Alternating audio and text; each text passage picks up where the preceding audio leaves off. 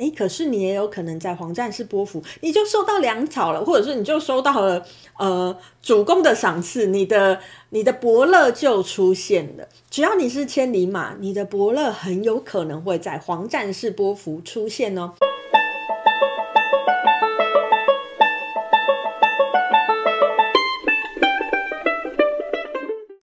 大家好，欢迎来到黄皮肤的吉普赛人。我是太阳双子上升处女月亮母羊命主星水星太阴坐命的显示生产者露丝露丝。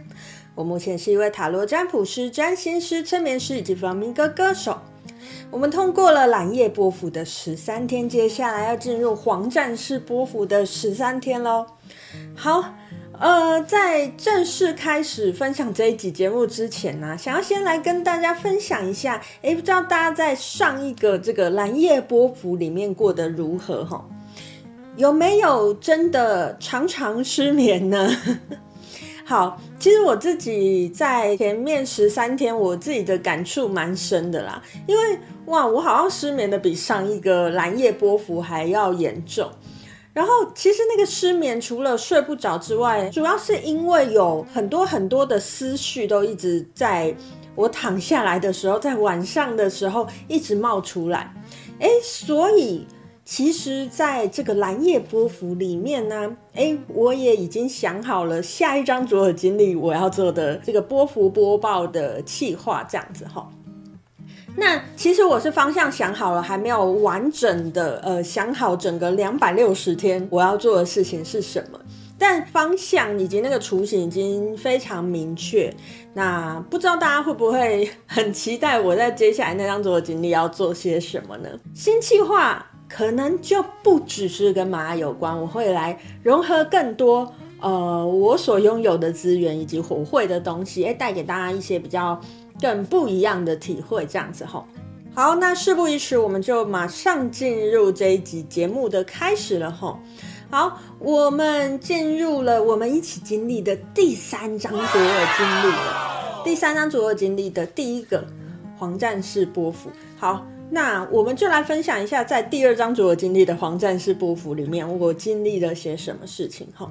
如果你是有在追踪我的其他文字平台朋友，你应该也会知道，我之前去学习了紫微斗数。那在接触紫微斗数之前，我接触的大部分都是西方的命理系统，那东方的命理系统我接触的蛮少的。紫微斗数算是我第一个非常非常认真的学习的呃东方命理系统工具哈。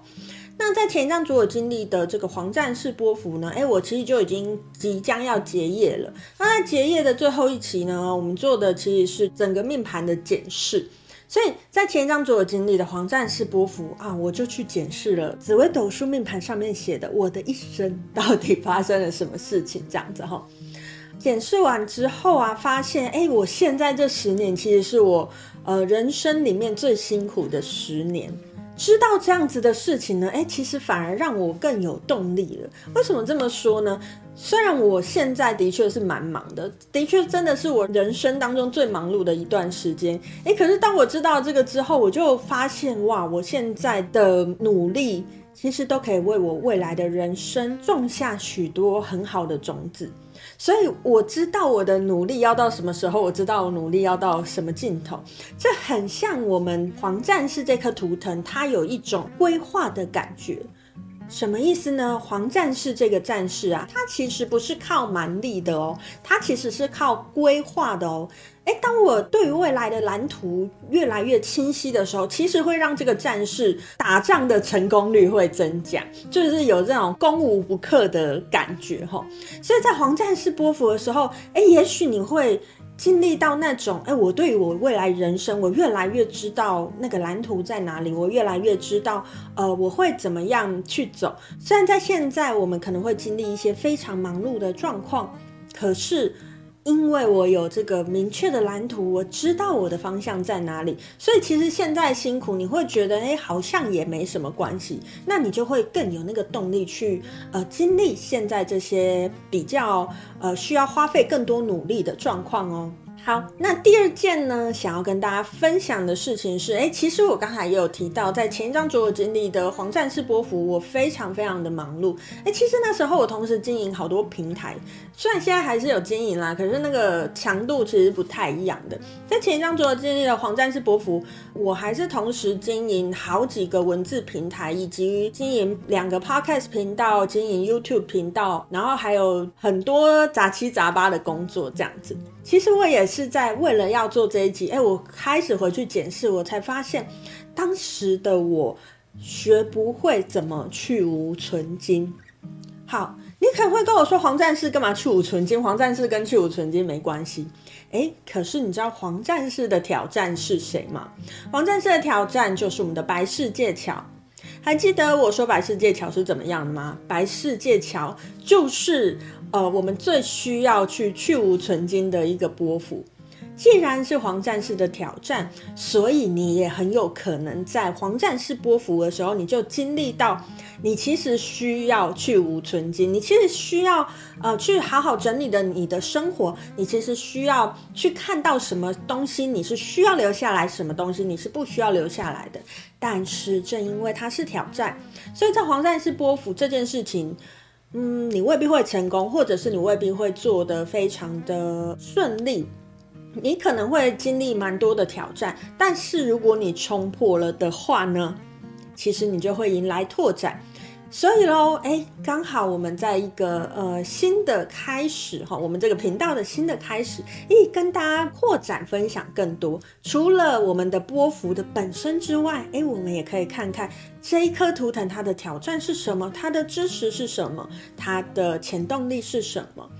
从这些其他的因素，哎，我们去综合考量，我们综合的去看，哎，你就会发现你的生活可能会越来越立体哈。